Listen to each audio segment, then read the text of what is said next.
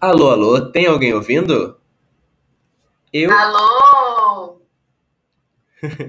eu me chamo Guilherme e eu estou aqui com.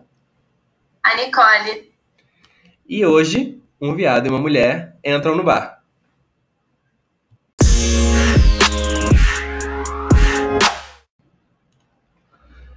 Então, muito obrigado a todos que estão nos ouvindo. O Bar é um podcast para falar sobre qualquer das diversidades que a gente vê nesse mundão tão lindo que a gente tem. E para começar a falar, né, a gente queria falar um pouco sobre o que, que é a diversidade. A gente vê hoje em dia tanta gente falando sobre isso, tantas séries, tantos filmes, tantos temas relacionados com isso.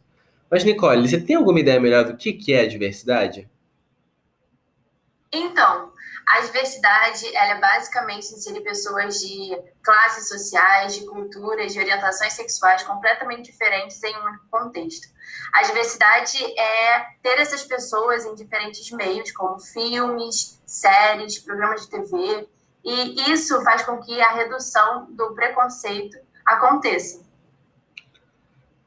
É, eu acho que concordo muito com você, mas eu acho que é mais do que a gente vê isso na mídia, né? Eu acho que a gente trazer essas pessoas por espaços das nossas vidas, né? Assim, no nosso trabalho, quantas pessoas pretas você tem trabalhando com você? Quantas pessoas transexuais você conhece? Você deixa essas pessoas entrarem na sua vida? Você deixa essas pessoas é, ocuparem os espaços que elas têm que ocupar?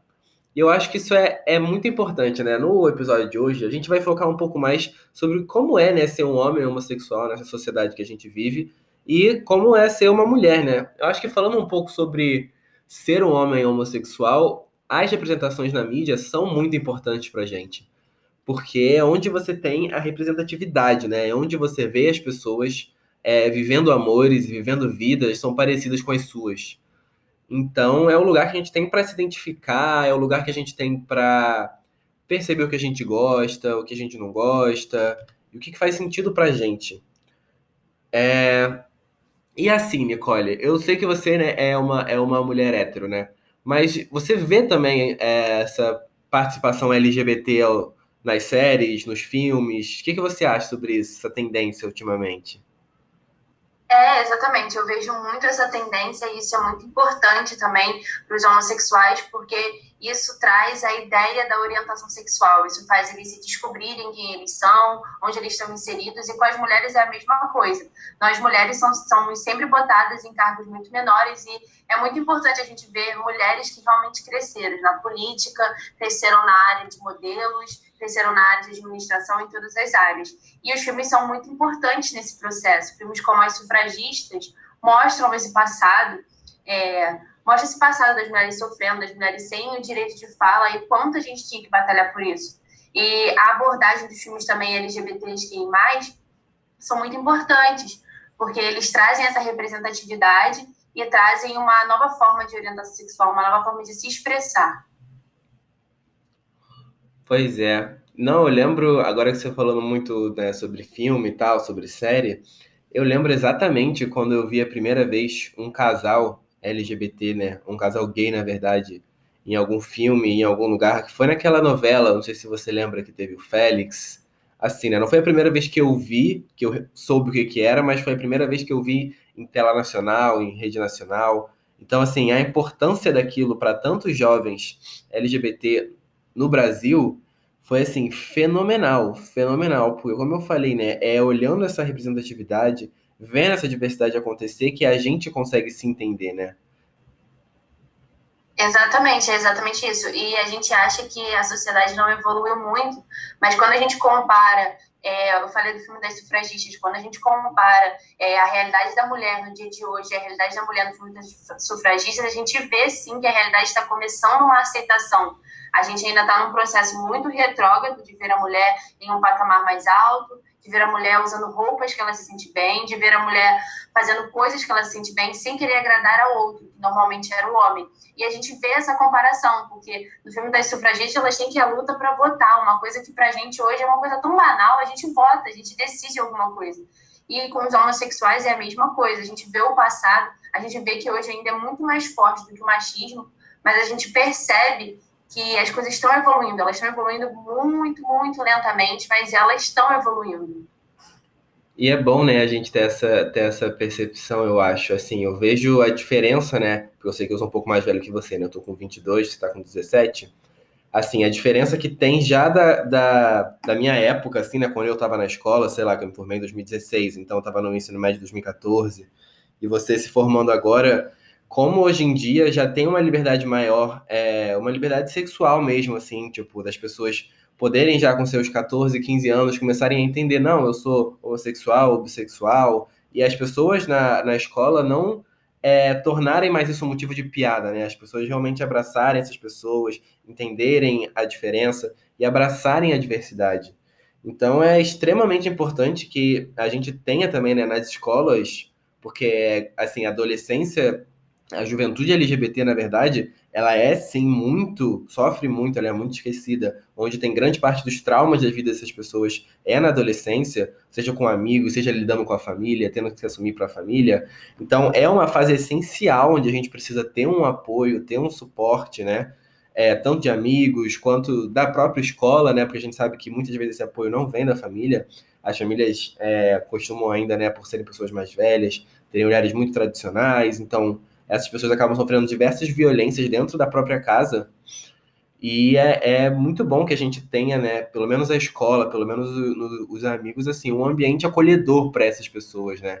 Eu não sei se você chegou a ter é, na sua escola, né? Você pode falar um pouco se tinha alguém LGBT, tipo, como que era essa, essa, essa sua vivência. Sim, exatamente. Eu, a gente, nós somos de épocas diferentes, né? E eu percebo muito que hoje em dia os heterossexuais, que normalmente eram os homens, os homens têm muito mais problemas de se assumir como homossexuais do que as mulheres. Isso é uma realidade. Porque os homens têm todo aquele estereótipo de que tem que ser forte, que você não pode chorar, você não pode fazer isso, não pode fazer aquilo, senão você é mulherzinha. E aí surge também o machismo, porque ser mulherzinha não é quer dizer que você seja fraco e hoje em dia isso não é tão mais forte, porque as pessoas começaram a perceber a evolução desse processo. A gente também percebe isso quando a gente vê que antigamente as pessoas achavam que quem transmitiam a AIDS eram os homossexuais, porque eles tinham relação com todo mundo, aquela vida. Só que a gente nunca parou para pensar nesse processo de aceitação, nesse processo de conhecimento do seu corpo. Eles estavam conhecendo o que, que eles gostavam, estavam conhecendo o que, que eles queriam da vida deles, como é que ia ser a vida deles a partir dali. E esse processo trouxe esse preconceito de achar que os homens é, homossexuais que transmitiam AIDS, mas hoje a gente vê que essa fala não é mais dita. As pessoas perceberam que isso é uma fake news assim descarada. E é muito importante a gente falar sobre isso também, porque foi o que eu estava falando. O processo de inclusão social dessas pessoas está sendo muito lento, mas ele acontece. Assim como nas mulheres, é, teve um filme também que eu indico a vocês, que é o Mary Shelley, que é de uma cientista que ela teve que fingir que os, as, os estudos dela não eram dela, mas sim do namorado, porque ela nunca foi aceita de que a ideia era dela. Nós éramos consideradas bruxas se a gente sabia um pouco mais do que a sociedade nos ensinava. E isso é um problema. Hoje a gente não vê mais isso. Hoje a gente vê as mulheres crescendo, ainda existem pessoas muito machistas, mas a gente vê esse processo bem lento de evolução e ele vem acontecendo, né? E eu queria saber um pouco de você, Guilherme, se você já teve alguma amiga, alguma mãe que passou por esse momento muito desconfortável do homem fazer o famoso mansplaining, e fingir que a mulher simplesmente não, não sabia o suficiente. Ah, eu acho que eu já vi acontecer diversas vezes, né? Eu, eu claro, me coloco na, na posição de homem, né? Eu já fiz isso. Então, assim, é algo que a gente tem que é, se policiar, eu acho, né? Porque é muito do individual, né, tipo, da gente, mas existe um, um quê de estrutural também, né, de tipo assim, como que você vai é, chegar lá e como que você vai colocar a sua informação, né, porque existe essa relação de poder, independente da gente querer ou não. Então, gente, nós como homens, né, precisamos estar atento aonde que a gente está exercendo essa relação de poder, onde que a gente está podendo é, melhorar, onde que a gente está oprimindo. E não vou dizer que é sem querer, mas vou dizer que é por uma questão estrutural, é por uma questão, assim, de a gente sentir que tem uma, uma maior voz sobre aquilo, simplesmente pelo fato de sermos homens, ou enfim. E você comenta também sobre a questão da, da, da, da relação dos homossexuais com a AIDS, né? Nossa, me dá vontade de morrer. Tipo assim, dá vontade de morrer quando eu escuto a galera falando. Porque até hoje, né, isso, isso se mantém muito fortemente. E a gente vê que, que isso é, é uma como você falou, uma fake news. Tem até uma série muito boa que trata sobre isso, que chama Pose. Não sei se você já, já ouviu falar. Que fala sobre. Sim, já ouvi é... falar. Não, é, fala sobre a comunidade dos bailes, né, do ballroom, na Nova York dos anos 80, que era formada praticamente pela é, galera queer, LGBT, preta, latina, e como essa galera se mantém lá, né? Então, diversas estruturas sociais de família sendo formadas, sendo mantidas, enfim, é, é bem interessante, né? E outra coisa agora que você me lembrou, né, quando você estava comentando a história da, da Mary Shelley, isso aconteceu diversas vezes ao longo da história. Não sei se você sabe, mas a descoberta do DNA foi um roubo, né? O DNA ele foi descoberto teoricamente por Watson e Crick, que são eram cientistas, né, britânicos, só que eles roubaram os estudos de uma cientista chamada Rosalind Franklin. Então eles realmente chegaram um dia lá no laboratório, viram os estudos dela e pegaram. Pegaram os estudos dela, usaram os estudos, não deram, não deram os créditos. A Rosalind chegou a morrer um tempo depois, eu acho, por é, intoxicação com alguma substância tóxica envolvida na descoberta do DNA. Chegou a, ela não recebeu os créditos pelo paper, pelo artigo que foi publicado. Então, assim, a gente vê como essa coisa ela é como essa coisa, né? O machismo, né? Tem que, tem que dar o um nome aos bois. O machismo, a homofobia, todas essas questões são antigas, são estruturais. E como que a gente pode fazer para, enfim, hoje em dia, né, a trabalhar a diversidade de diversas formas, seja por séries, seja através de é, inserir essas pessoas em mercado de trabalho, programas de desenvolvimento profissional, programas, enfim, é, de cotas, para que a gente possa efetivamente garantir que a diversidade ela esteja acontecendo na prática, né? E não só no discurso, não só na voz, que hoje em dia a gente vê muito disso acontecendo no, no papel, né? Sim, exatamente isso, tudo que você falou. E o objetivo do nosso podcast é exatamente esse: é mostrar para vocês a importância da diversidade, mostrar para vocês o preconceito que está enraizado, porque todos nós já fomos preconceituosos de alguma forma, sendo machistas, homofóbicos, racistas, já fomos preconceituosos.